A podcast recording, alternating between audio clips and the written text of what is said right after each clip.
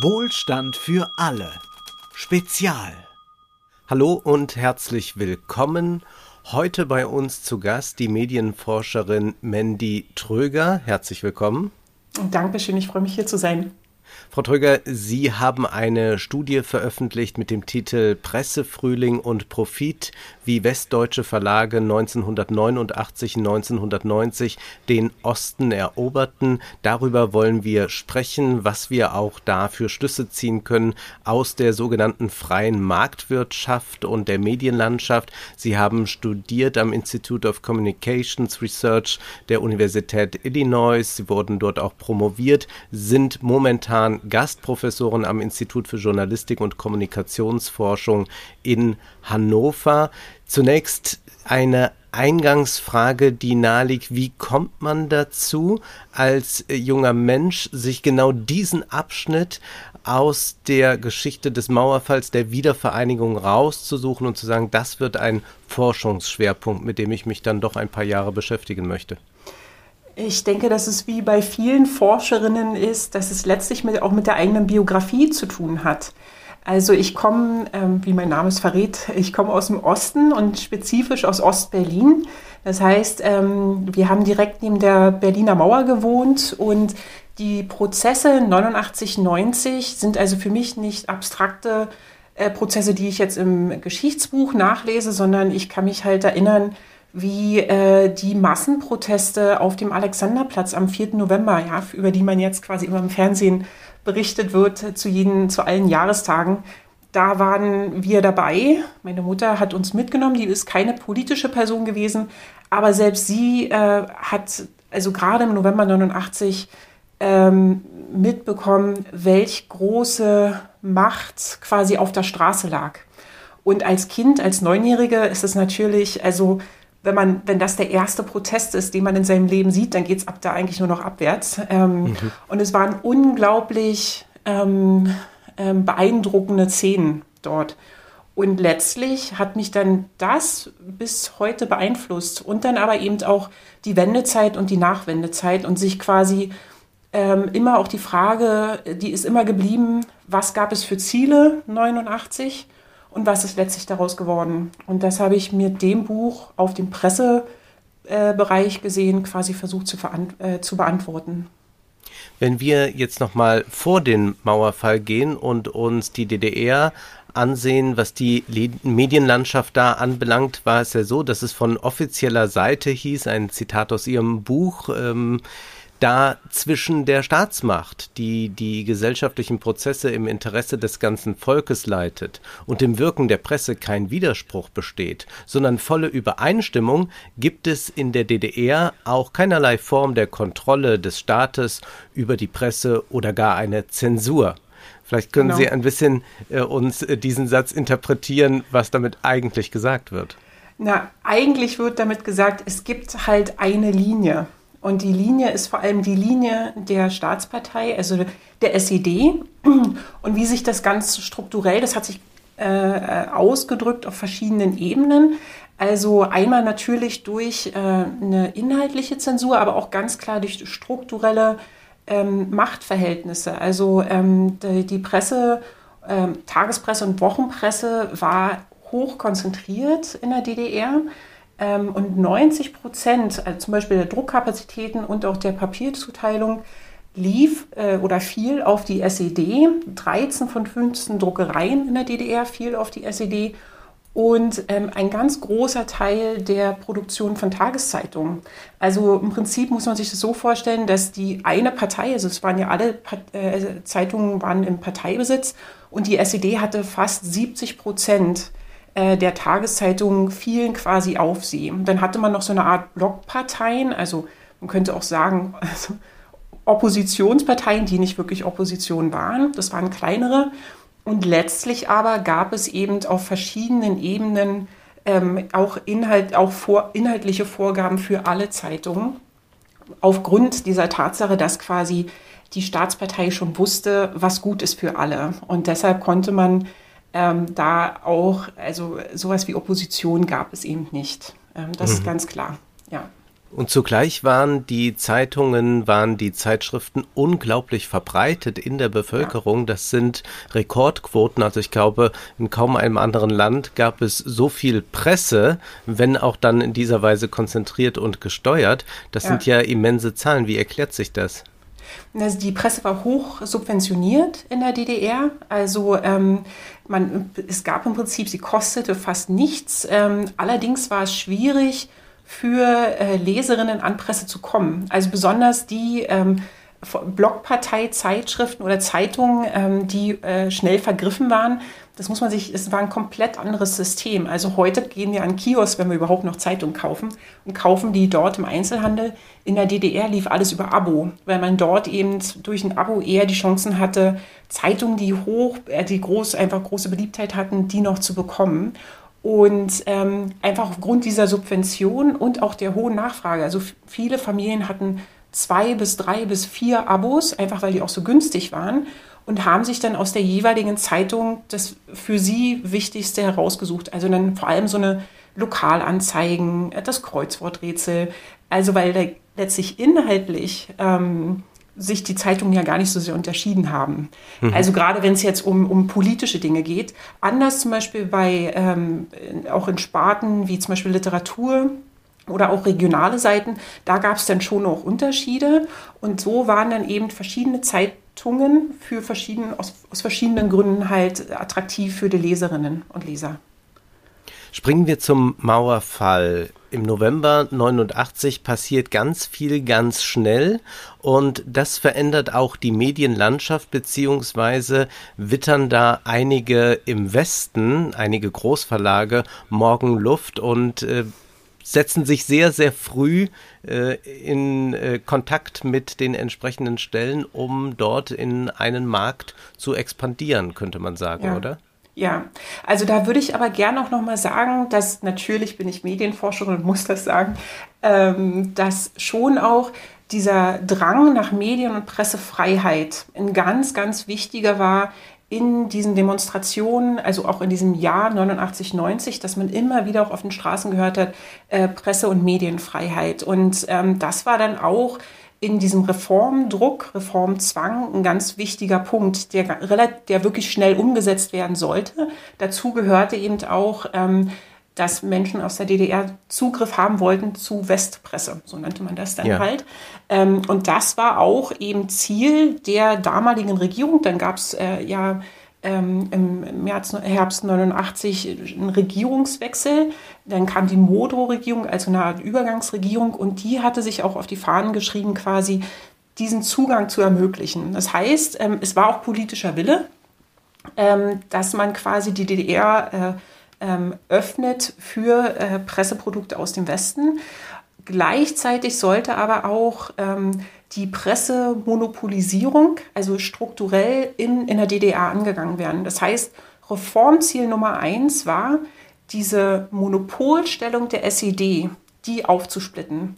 Hm. Und die hat sich unter anderem äh, festgemacht, die SED hatte 14 Regionalzeitungen. Die hatte unglaublich hohe äh, Zahlen, ja, also Auflagezahlen zwischen 200.000 und 700.000 Stück am Tag. Davon haben Westverlage geträumt. Und da soll, die hatten natürlich dann eben auch regionale Monopole. Und das war eben, und das ist ganz wichtig, das Ziel Nummer eins, dieses strukturelle Monopol aufzusplitten. So. Und da gab es dann verschiedene politische Schritte, äh, schon 89 und dann auch Anfang 90. Und parallel dazu, also innerhalb der DDR, und dann parallel dazu gab es aber auch ganz früh, schon ab November 89, ähm, Initiativen von, wie Sie sagen, westdeutschen äh, Großverlagen ähm, früh in der DDR aktiv zu werden. Und hier auch auf verschiedenen Ebenen. Und Welche Namen jetzt, sind das?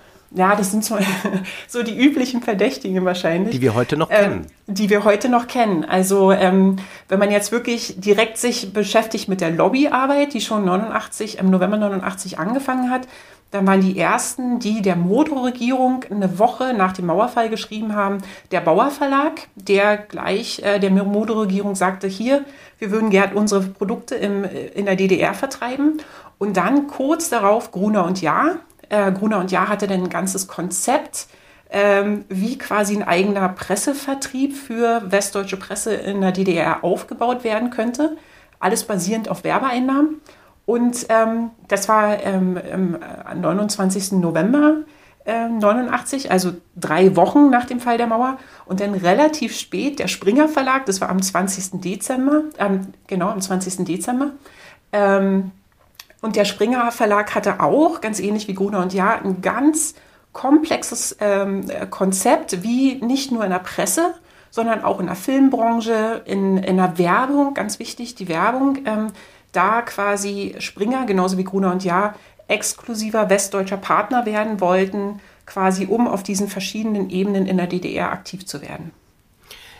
Jetzt müssen wir vielleicht noch eines äh, feststellen, wenn wir weitersprechen vorher. Und zwar ist Ihre Studie ja keine Auseinandersetzung mit weltanschaulich ideologischen Fragen im Journalismus, wer hat sich wie positioniert, sondern es geht tatsächlich ganz viel um Vertrieb. Also wie kommt die Zeitung zu den Lesern? Wer verteilt die eigentlich und wer wählt aus? Und das genau. ist eine sehr äh, komplexe Situation, die da vorliegt, denn zunächst mal haben wir diese Vereinheitlichung und wir haben diese ganz stark SED-dominierte Presselandschaft, die die Monopole hält.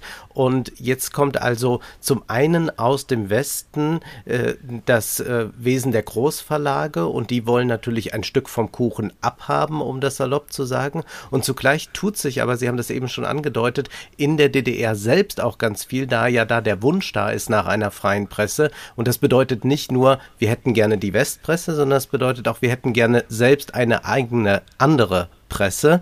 Und dann gibt es da ja so einen Pressefrühling, wie es in Ihrem Titel auch heißt, mit vielen neuen Zeitungen, 120 neue Zeitungen. Das ist ja viel.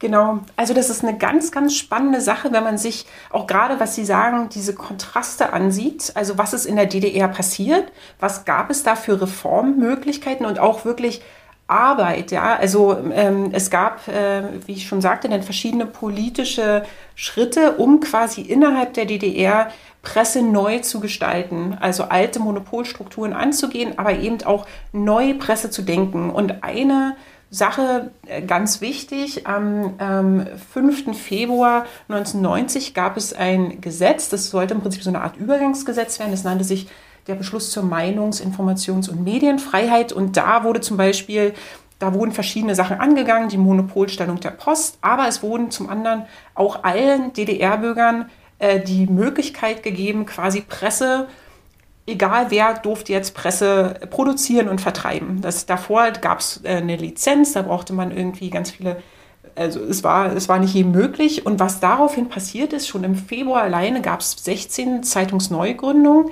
die sich dann, wie Sie sagten, bis Mitte 1990, Ende 1990, bis auf 120 Zeitungsneugründungen hochgespielt hat. Das ist für ein kleines Land wie die DDR unglaublich. Ja, also das muss man sich, es ist halt so eine Presseexplosion. Und wir reden ja hier nicht von Schuhfabriken. Nicht, dass ich Schuhfabriken äh, äh, irgendwie äh, kleinreden will, aber wir reden halt von Presse. Das heißt, wir reden von Information, von Meinungsbildung, von demokratischer Meinungsbildung. Und was mir ganz wichtig ist, ist halt zu zeigen, dass diese Presseexplosion, dieser Pressefrühling eben auch stand oder steht für eine, eine neue Art der Teilhabe äh, von DDR-Bürgerinnen am politischen Prozess. So, und äh, gerade eben auch viele Regionalzeitungen oder lokale Zeitungen sich gegründet haben, wo eben auch gerade lokale Themen angegangen wurden. Diese Zeitungen wurden gegründet von Bürgerrechtsbewegungen, die wurden aber auch gegründet von normalen Bürgerinnen. Ähm, teilweise mit westdeutschem Kapital, teilweise ohne. Und ähm, das ist ein ganz, also wenn man sich jetzt nur die DDR ansieht, ein ganz wichtiger Prozess gewesen. So. Und gleichzeitig wiederum dieser Parallelprozess westdeutscher Verlage, die, wie Sie sagten, die ein Stück vom Kuchen abhaben wollten. Einmal im Vertrieb, also dass sie sich quasi einen Vertrieb aufgebaut haben, also für ihre eigenen Produkte. Sie wollten ihre eigenen Produkte äh, verkaufen äh, im Osten, in der DDR. Und gleichzeitig haben sie sich dann aber eben auch bemüht um ostdeutsche Zeitungen, diese halt zu kaufen. Also man muss sich im Prinzip diese drei Ebenen ansehen, wie weit äh, westdeutsche Verlage oder auf wie vielen Ebenen westdeutsche Verlage ganz früh aktiv wurden. Und es ist eben, wie gesagt, der Verkauf eigener Produkte, der Kauf ostdeutscher Zeitungen und dann eben dieser Aufbau eines eigenen Vertriebssystems. Es hat ja nicht allzu lange gedauert, bis dann eine Million Bildzeitungen im Osten verkauft wurden, um mal so eine Zahl zu nennen, aber sie führen ja viele weitere auf. Gottfried Müller, der war damals Minister für Medienpolitik unter de Maizière, der schrieb in sein Tagebuch, Sie zitieren es, das alte SED-Monopol bei Bezirkszeitungen geht zusammen mit einem neuen Monopol aus dem Westen. Können Sie ein bisschen schildern, wie muss man sich das vorstellen? Also man hat diese großen Verlage jetzt und hat da die Verlagsmanager oder äh, direkt die Chefs und die setzen sich in Kontakt mit wem, um was eigentlich dann dort auszurichten? Ja, das ist eine gute Frage und die ist auch wirklich hochkomplex, aber also was Herr Müller, der wurde ähm, Medienminister nach der ersten freien Wahl 1990. Also mhm. bis März 1990 war die Modo-Regierung am Start. Dann gab es im Prinzip die ersten freien Wahlen. Da kam dann de Maizière und der hat sich im Prinzip eine neue Regierung gegründet. Und weil Medien halt so wichtig waren, hat er ähm, wo sonst eine Blaupause war, also man hat quasi, äh, man ist dem BRD-Modell gefolgt an Ministerien, gab es eben dieses Extraministerium Medienpolitik und da war Herr äh, Müller äh, Minister und da war im Prinzip Ziel Nummer eins diese Reform des Medien- und Pressebereichs. und was er im Prinzip sagt, ist, ähm, ganz, ganz schwierige und früh einsetzende Tendenz, ähm, was ich vorhin meinte, diese 14 Regionalzeitungen, die es gab von der SED, die im Prinzip lokale Monopole waren ähm, in ihren Regionen, die hatten unglaublich hohe Auflagenzahlen und die sind auch stabil geblieben. Also die Auflagen genauso wie die Abo. Man denkt immer, ach, die Ostdeutschen wollten ihre, also das sieht man häufig in der Literatur, die DDR-Bürgerinnen wollten ihre äh, eigenen Zeitungen nicht mehr lesen, deshalb sind die so eingebrochen in mhm. Auflage und Abo. Das war bei den Regionalzeitungen nicht so. Ähm, die Leserinnen sind denen treu geblieben und was man halt ganz frühzeitig sieht, ist, dass diese Großverlage aus, ähm, aus, aus Westdeutschland sich um diese Regionalzeitungen bemühen. Das fängt schon im November 89, also 89 an. Ähm, ich habe dann zum Beispiel schon allein für die Ostsee-Zeitung, das ist eine Zeitung an der Ostsee, ja. ähm, für, allein für eine Woche im November habe ich fünf Angebote gefunden im Archiv. Hm. Also das sind dann immer so, so Glücksfälle, dass man halt irgendwie mal sieht, okay, innerhalb von einer Woche kriegen die von fünf verschiedenen Zeitungen Angebote zur Übernahme beziehungsweise zu Kooperation. Ähm, und diese Kooperation, im Prinzip jede Zeitung hat solche Angebote bekommen, schon November, Dezember, dann auch Anfang 90. Ähm, und da ging es ganz, meistens wussten die westdeutschen Verlage gar nicht, wen sie anschreiben sollen. Die sind teilweise mit, mit Autos einfach hingefahren, standen dann vor dem Verlag und haben gefragt, mit wem müssten wir denn jetzt hier reden? So, um halt Angebote zu machen. Und ähm, das ist aber flächendeckend passiert. Und diese Kooperation muss man sich vorstellen, erstmal wusste keiner, wer mit wem gerade in Verhandlung ist ähm, ist, dann sind Listen zirkuliert, wo quasi damit äh, die Leute irgendwie eine Idee haben, der und die, die, äh, die sind gerade, also es gibt bedürftige Ostverlage und dann gab es halt die, die westlichen Interessenten. Und ähm, auch die Art der Kooperation war sehr vielschichtig. Also das ging von Kapitalinvestitionen bis zu Druckvereinbarungen, also dass quasi schon frühzeitig dann im Westen gedruckt wurde, ähm, bis zu äh, Bürotechnologie und so weiter, Schulungen. Ähm, und da, man muss im Prinzip sagen, so als Fazit, dass der Pressemarkt Ost-West schon weit vor der politischen äh, Einheit vereint war. Also man kann im Prinzip sagen, dass schon im Mai 1990 der Pressemarkt im Prinzip also auf, einmal auf dieser Ebene der Kooperation, aber auch auf der Ebene des Vertriebs westdeutscher Presseprodukte im Osten, da es im Prinzip nur noch einen Markt gab.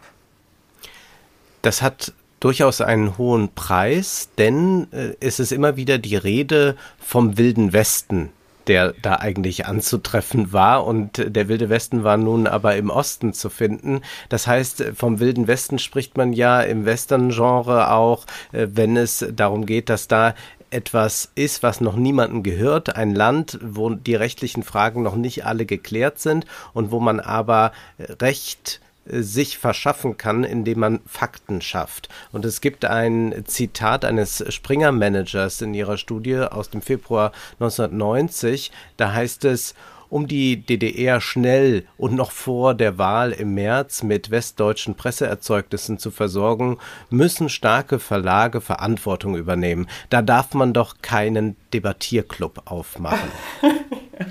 ja, die, das Zitat finde ich auch sehr ähm, es spricht sehr für die Zeit und auch für die Mentalität. Also es gab definitiv keinen Debattierclub, sondern es wurden Nägel mit Köpfen gemacht. Und auch, ähm, und das ist wirklich spannend, also aus einer Wissenschaftsperspektive, ähm, zu sehen, wie diese neuen freien oder diese neuen Märkte quasi erschlossen werden.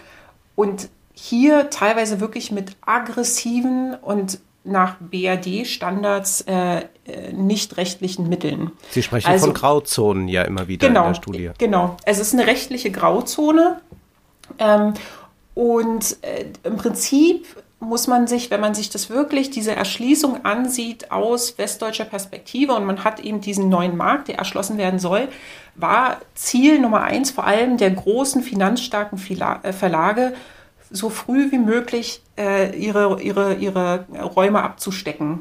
Und das auch mit finanziellen Verlusten. Die wurden in Kauf genommen, weil ähm, äh, quasi die, die Idee war, das würde sich in Zukunft rentieren. Unter anderem, was zum Beispiel passiert ist, und das ist sehr bezeichnend, ist, ähm, dass eben diese vier, also es gab diese vier Verlage, Springer, Bauer, Gruner und Jahr und Boda, die Anfang März völlig auf allein, im Alleingang und äh, gegen den Willen der DDR-Regierung und alle Reformbewegungen ihren eigenen Pressevertrieb in der DDR aufgebaut haben. Das war ein verlagsabhängiger Betrieb, Vertrieb, der nach westdeutschem Standard komplett illegal wäre.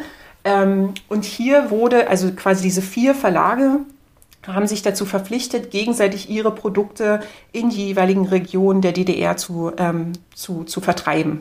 Ähm, die haben angefangen mit ca. 3300 Verkaufsstellen. Ähm, 70 Prozent der Produkte waren ihre eigenen. Die haben dann noch so Sachen mitgenommen wie Spiegel und so. Ähm, und da haben sie zusammengearbeitet, also um quasi früh ähm, neue Leserinnen in der DDR äh, zu gewinnen. Mhm. Und während sie hier zusammengearbeitet haben, also quasi schon Anfang März, ähm, was dann später passiert ist, drei, vier Wochen später, war, dass sie sich gleichzeitig gegenseitig bekämpft haben. Und zwar mit Dumpingpreisen. Also ähm, das ist jetzt ein bisschen komplizierter. Es gab einen Umtauschkurs 1 zu 3. Also man hat quasi drei DDR-Mark bezahlt für eine D-Mark.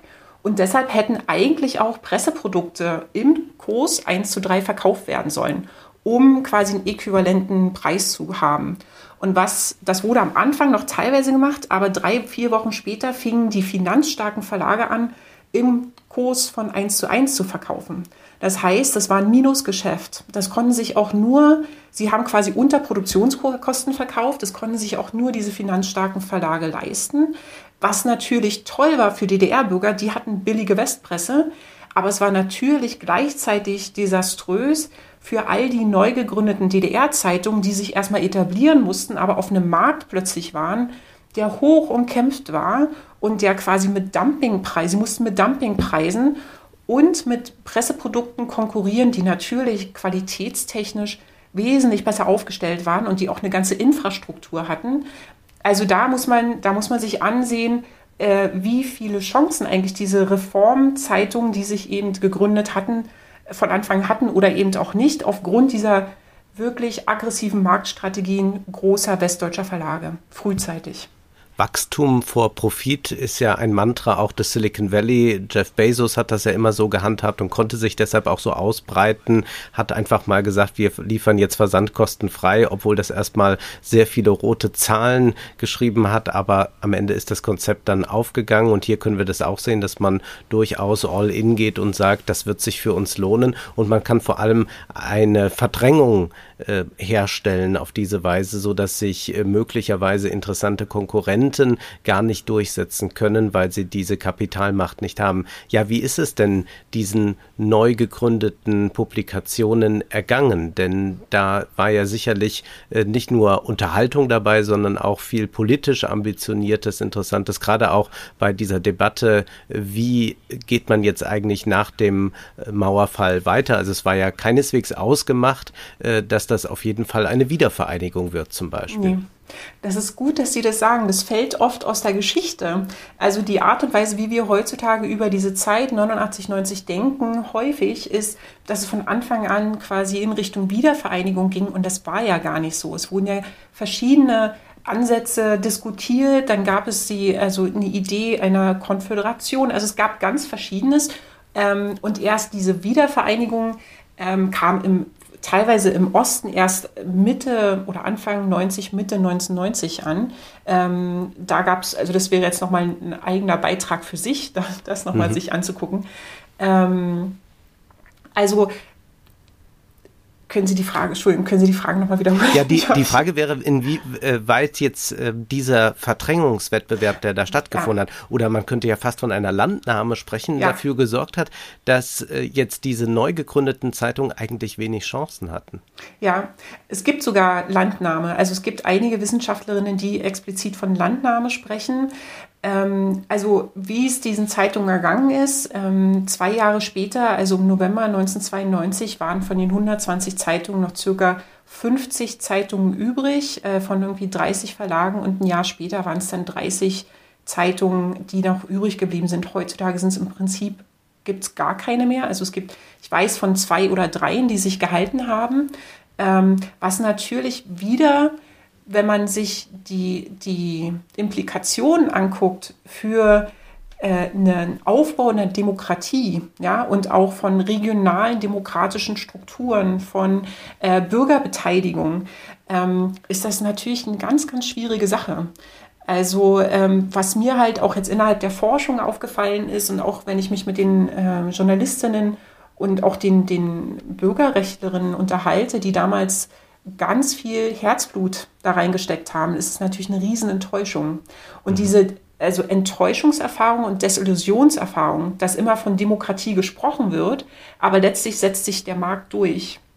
Also weil ähm, nicht nur hatten wir quasi dann diese, diese Flut äh, von, von Dumpingpreisartikeln, ja, sondern wir hatten eben auch die Übernahme großer regionaler Monopolzeitungen der SED von westdeutschen Großverlagen, die ähm, quasi da, das Ding war in Sack und Tüten Mitte 1990, auch wenn Herr Müller immer wieder sagte, das war alles noch nicht rechtsgültig, weil die Treuhand letztlich ähm, da das finale Wort hatte. Die Treuhand hat dann im April 1991 im Großen und Ganzen beschlossen, diese Verträge, die in Grauzonen gemacht wurden, so zu behalten. Also hat quasi diese ehemaligen SED Bezirksmonopole oder Regionalzeitungen als Großes und Ganzes diesen westdeutschen Verlagen übergeben. Das mhm. heißt, wir hatten dann zwei Jahre später im Prinzip strukturell gesehen genau die gleichen Strukturen. Also wir hatten weiterhin die SED-Bezirkszeitungen, die jetzt nicht mehr SED-Bezirkszeitungen waren, aber es waren halt große Monopolzeitungen mit viel wirtschaftlichem Kapital, die dann, und das, dazu gibt es einige Studien, ähm, innerhalb ihrer Region einfach auch den Wettbewerb noch ähm, ähm, angezogen haben, sodass einige der, der dieser neu gegründeten Zeitungen letztlich dann eben auch bankrott gegangen sind. Das ist das Schicksal der kleinen Verlage, die sich gegründet haben in äh, der DDR damals in der Übergangsphase.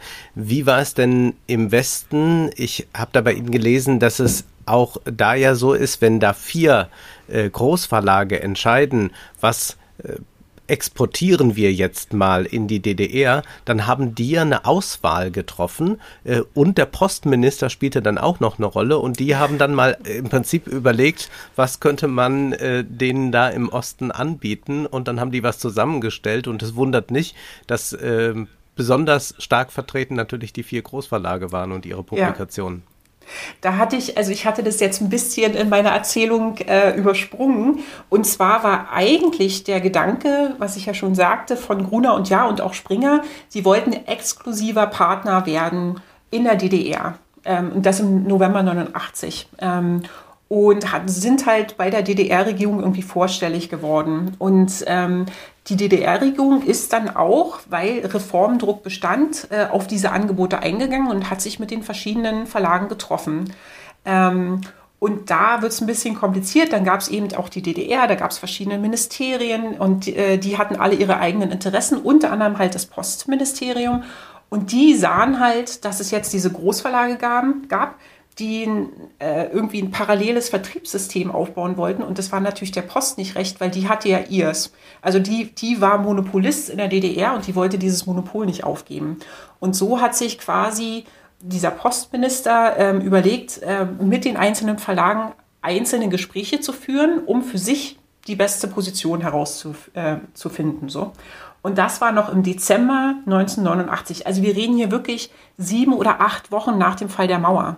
Mhm. Ähm, und was machen dann die Großverlage in, in Antwort darauf?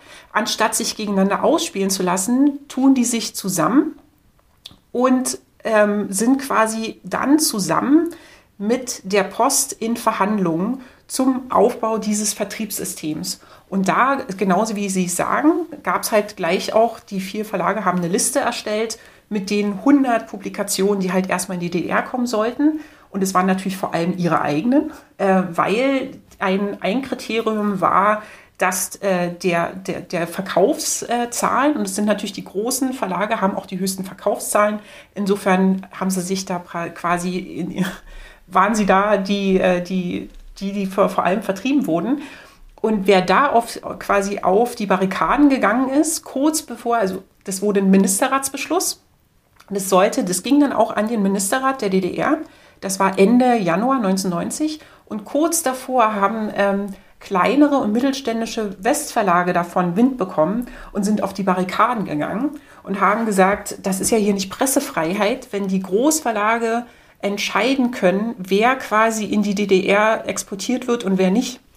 Und da war immer das rhetorische Mittel bei allen, bei den Großverlagen genauso wie bei den mittelständischen und kleineren Verlagen, war Pressefreiheit.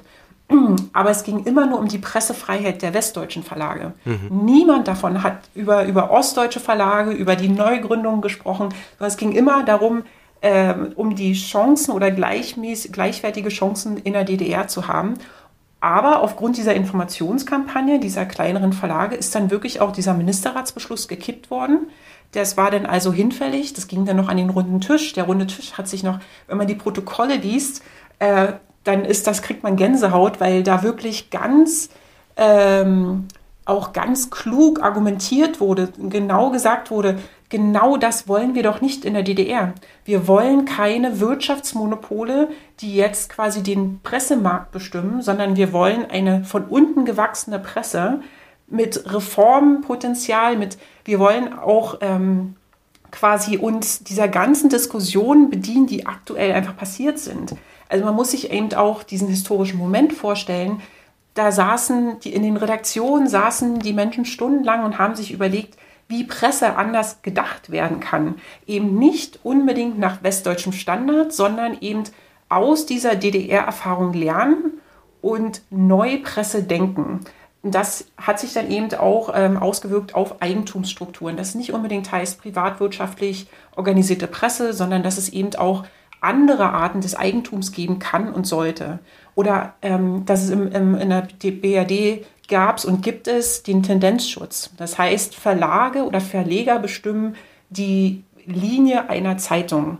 Und dem, in den 70er Jahren gab es eben eine lange Diskussion darüber in der BRD über innere Pressefreiheit und Tendenzschutz. Und innere Pressefreiheit sagt im Prinzip, die Journalistinnen sollten selbst bestimmen, sind selbst verantwortlich für ihre Arbeit und können eben auch sagen, sie wollen diesen Artikel nicht schreiben, wenn sie mit dem nicht übereinstimmen.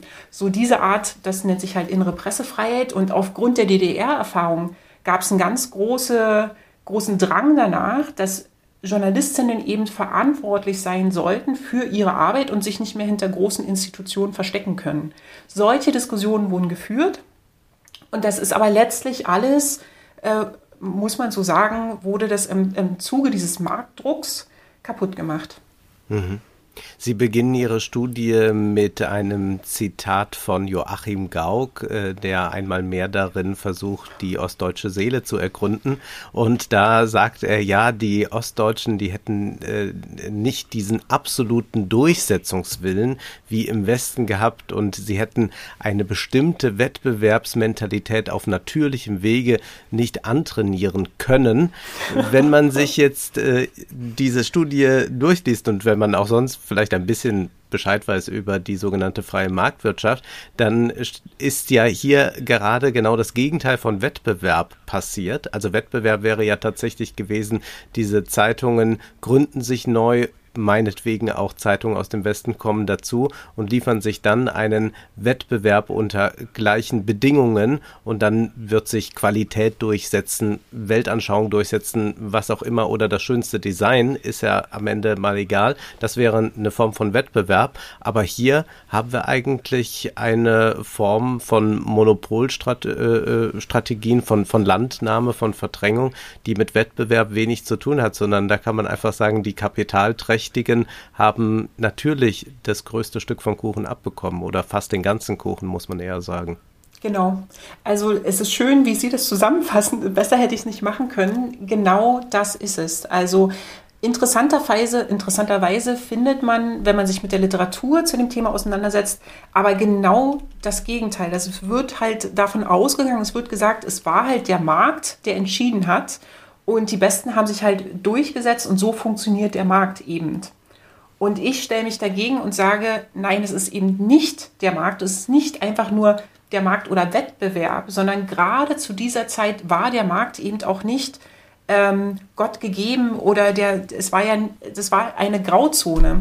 Alles war möglich. Und letztlich, wenn man sich eben ansieht, ähm, was gewollt war und was letztlich bei rumgekommen ist, muss man ganz klar sagen, dass sich eben äh, die Interessen der, vor allem eben die Interessen der Großverlage durchgesetzt haben. Und dass es eben nicht Wettbewerb war, ähm, sondern es ging um eine Expansion bereits bestehender äh, Monopolstrukturen äh, des westdeutschen Pressemarkts.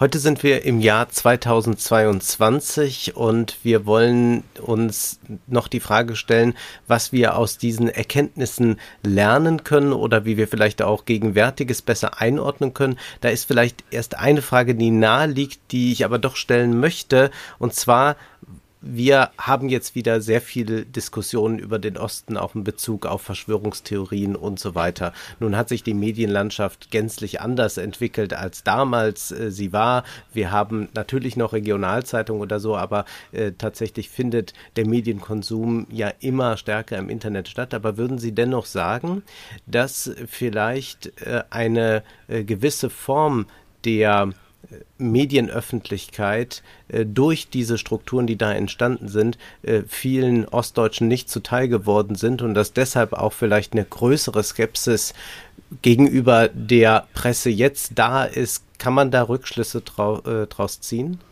Das würde ich immer sagen. Also das ähm, Zitat, was Sie gerade angesagt haben von Herrn Gauck, und was man auch sonst häufig in, in der Presse und in den Medien hört, ist, dass eben äh, Menschen im Osten aufgrund von DDR-Erfahrungen nicht demokratietauglich sind oder dass deshalb so Dinge kommen wie äh, Lügenpresse. Und ich würde eher sagen, dass das halt monokausal ist, ja, also dass es, das reicht halt nicht, sondern dass wir uns eben genau ansehen müssen, was ist und auch selbstkritisch ins Feld ziehen müssen, was ist 89, 90 passiert. Und es war ein zutiefst demokratischer, äh, demokratischer Moment, ähm, wo es viel Arbeit gab und auch eben die, diese Versuche, äh, demokratische Partizipation zum Beispiel durch äh, Neugründungen im Pressebereich durchzusetzen. Wenn man sich heute ansieht, die Presselandschaft im Osten, auch natürlich, das Internet hat einiges geändert, es gehören immer noch alle ostdeutschen Zeitungen, äh, gerade eben diese SED-Regionalzeitungen, äh, das sind immer noch die Monopole und sie gehören immer noch allen westdeutschen Verlagen. Ähm, dass damit auch eine Art Distanzierung ähm, ähm, und eben auch Entfremdungs- und Enttäuschungserfahrungen einherging, das kann man nicht bestreiten. Das, ich möchte damit nicht ähm, hm. ähm, entschuldigen. Ja, also auch ähm, alles, was wir heutzutage irgendwie häufig über äh, ostdeutsche, ähm, also über Ostdeutschland hören, was, wo, das sollte man auch irgendwie, es ist immer komplexer als das, was man in den Medien hört. Ähm, ich möchte es nicht damit entschuldigen, aber ich denke, dass äh, es ein Ansatz ist, um zu verstehen, wo solche Sachen herkommen, wie Lügenpresse zum Beispiel. Also eben durch solche Entfremdungs- und Enttäuschungserfahrungen. Ähm, das finde ich ganz, ganz wichtig. Zweitens, glaube ich, kann man schon auch lernen aus, der, aus dieser Transformation ähm, 89, 90, was Sie vorhin auch schon sagten, ja, jetzt haben wir das Internet, ähm, und ich sehe mir halt in diesem Buch vor allem Vertriebsstrukturen an, auch wenn wir das Internet uns ansehen. Wir denken nie an Vertrieb, wir denken nie an Infrastrukturen. Ja, wenn wir denken, wenn wir ans Internet denken, denken wir irgendwie an, an den Bildschirm, den wir vor uns sehen und irgendwie an die Einstellungen, die wir machen können, können potenziell um unsere Privatsphäre zu schützen. Aber wir denken nicht an die Infrastrukturen dahinter und an potenzielle Monopolstellungen hier. Und man, sieht ganz ähnlich, also wenn man sich anguckt, wie irgendwie Märkte funktionieren, dass eben auch, wie Sie sagten, ja, Amazon, also Amazon oder auch äh, Google, Microsoft, Apple ähm, ganz ähnlich auch agieren. Ja, also sie machen erstmal, sie schaffen Fakten im nicht, also sie wissen einfach nicht, was daraus wird, aber erstmal machen, machen, machen, machen in rechtlichen Move Grauzonen. Fast and break things, sagt genau. Peter Thiel. Ganz genau. Und insofern, also ähm, ich sehe mir jetzt eben auch immer mehr diese Transformations, äh, also das aus einer Transformationsperspektive an ähm, und eben auch wie innerhalb dieser, dieser Neuerschließungen ähm, Nägel mit Köpfen gemacht werden innerhalb von rechtlichen Grauzonen und das Recht halt immer auch hinterher hinkt. So. Mhm. Ähm, und immer auch zur Lasten der Demokratie. Also ähm, wenn auch gerade und zur Lasten der Demokratie, aber immer mit der Rhetorik der Demokratie. Ja? Also wir haben ganz ähnlich wie damals 89, 90 haben wir heute auch äh, Facebook, die dann sagen, ja, wir, wir sind hier, wir machen alles demokratischer. Äh, Google genauso, ja, wenn es um den Journalismus geht und um die Journalismusfinanzierung von Google. Ähm, es geht immer um Demokratie. Aber letztlich ist der treibende, die treibende Kraft dahinter der Markt. Und damit bin ich auch gleich bei meiner zweiten Linie, die ich noch verfolgen wollte, ausgehend von Ihrer Studie, nämlich äh, hin zum Silicon Valley oder zum Internet. Äh, wenn wir uns jetzt äh, das klar machen, dass äh, der freie Markt äh, dann doch ein sehr regulierter Markt auch immer ist. Also diese Idee der Deregulierung ja. gibt es im Prinzip ja gar nicht. Das ist ja auch ein Fazit, das Sie ziehen in Ihrer Studie. Dann kann man doch etwas sehr Interessantes beobachten. Also wir machen ja jetzt hier gerade einen Podcast und der funktioniert ja über den RSS-Feed und der RSS-Feed ermöglicht, dass man diesen Podcast überall auf allen möglichen Plattformen hören kann, ihn sich auch runterladen kann, dass er eigentlich niemandem gehört. Nun ist aber zu beobachten, wie die großen Podcast-Anbieter eigentlich so einen Kampf jetzt gegen den RSS-Feed seit Jahren äh, gestartet haben und alles versuchen, dass sie mit Original Content oder dass sie mit irgendwelchen Abo-Modellen möglichst viele Leute daran binden, auf der Plattform zu sein und eben nicht im RSS-Feed zu denken. Also eigentlich kann man sagen, jeder Podcast, der nicht einen RSS-Feed hat, ist eigentlich gar kein Podcast, sondern der ist dann halt an irgendeine Plattform gebunden und ist wie ein Radioformat. Dann stellt sich aber die Frage, wenn ich jetzt den Untergang der 120 Zeitungen da äh, von Ihnen skizziert bekomme, diese Marktmacht ist ja noch viel größer als die der äh, Verlage. Jetzt hat der RSS-Feed immer noch eine unglaublich äh, demokratisierende Wirkung, dass das gar nicht mehr richtig einzuhegen ist. Aber wenn man sich anschaut, was wir in Bezug auf Metaverse oder äh, Web 3 sehen, dann ist das ja eine Hyperkommerzialisierung des Internets. Ja. Haben Sie eine Idee, wie man äh, da vielleicht Räume schaffen könnte, in denen mehr Wettbewerb möglich ist oder sogar etwas, was sich dann ein bisschen aus dieser Marktlogik heraus entfernt. Also wie kann man sozusagen auf Dauer auch noch andere Inhalte produzieren, journalistische, kulturelle, wie auch immer, die ein bisschen losgelöst sind äh, von einer einzelnen Plattform. Ich meine, wir sind ja auch jetzt auf Plattformen vertreten, aber dass man nicht äh, so ganz am Tropf von, sagen wir, Audible oder Spotify hängt. Ja, Ganz schwierig. Also wie Sie schon sagen, wir müssen auch gerade, wenn es jetzt um, um globale Monopolstrukturen, die es jetzt einfach mal sind, wenn wir in den Dimensionen denken, ist es auf so vielen Ebenen noch mal schwieriger. Ich würde jetzt genauso wie damals auch ähm, äh, aufs Recht äh, pochen. Ja, also das ist mhm. einfach, wir brauchen Regulierung. Ähm, jetzt ist es hier wirklich das Problem, Regulierung durch wen? Also ähm, ich gucke mir vor allem eben auch den Journalismus an und sehe eben, wie äh, Konzerne wie Google oder Facebook aktuell ganz aktiv sind im journalistischen Bereich, in, aber eben auch in der Wissenschaft, zum Beispiel im mhm. Lobbyismus, also auf ganz vielen Ebenen der Wissensproduktion ähm, hier aktiv sind, sodass wir wirklich nochmal in ganz anderen Dimensionen denken müssen. Ähm, und alles, was wir haben, ist ähm, das Recht äh, oder Regulierung. Ähm, und natürlich immer auch neue, das wird auch immer wieder ähm, angeführt, dass man im Prinzip auch durchs Internet ja neue Räume schaffen kann, eben auch mit relativ geringen Ein äh, Kosten und so. Ähm, und da bin ich aber auch immer wieder kritisch, weil das so diese Individualis also quasi das Individuum in den Vordergrund stellt und sagt, wenn die Menschen nur hart genug arbeiten, dann kriegen sie das schon hin mit den neuen Räumen.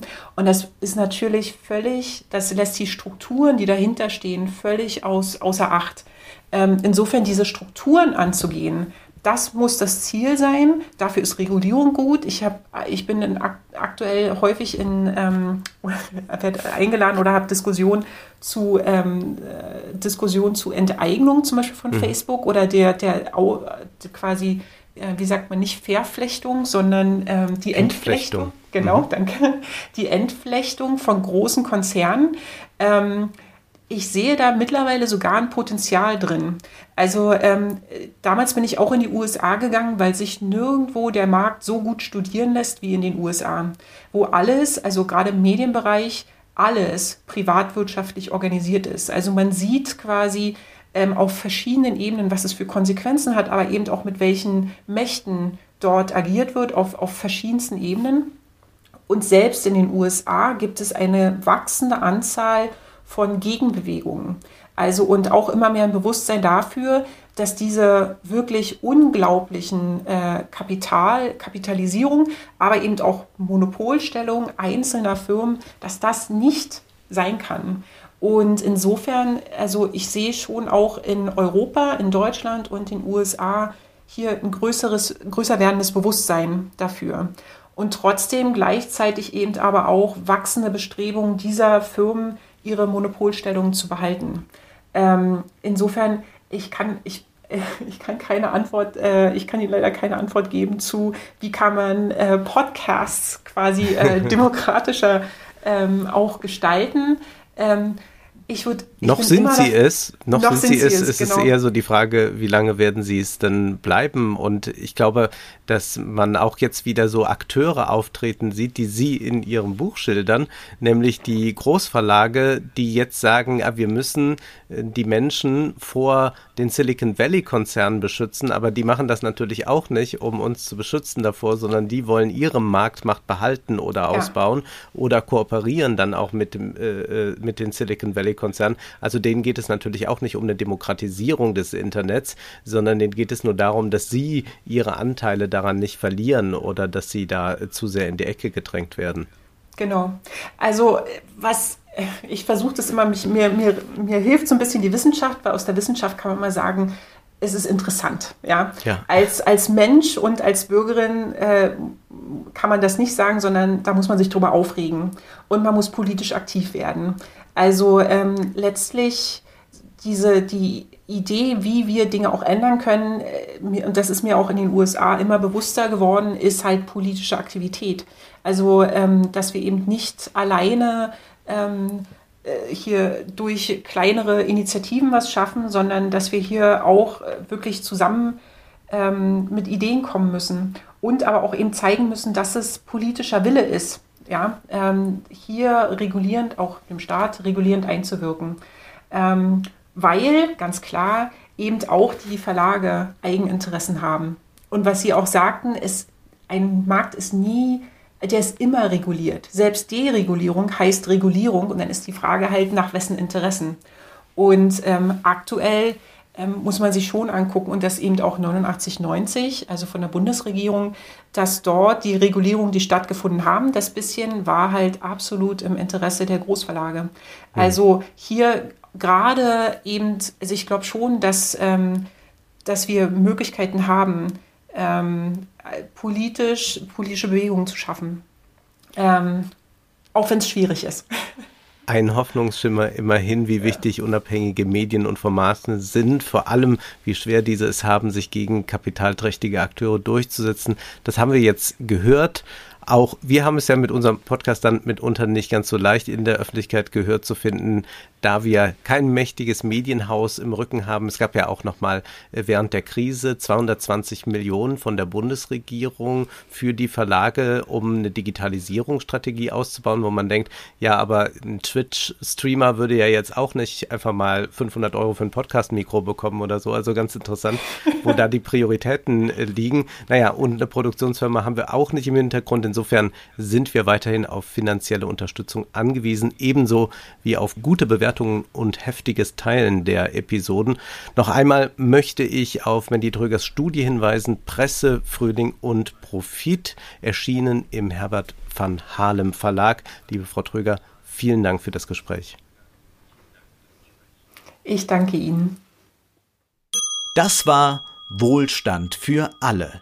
Ihr könnt uns finanziell unterstützen über paypal.me-ole und Wolfgang oder über die in der Beschreibung angegebene Bankverbindung. Herzlichen Dank.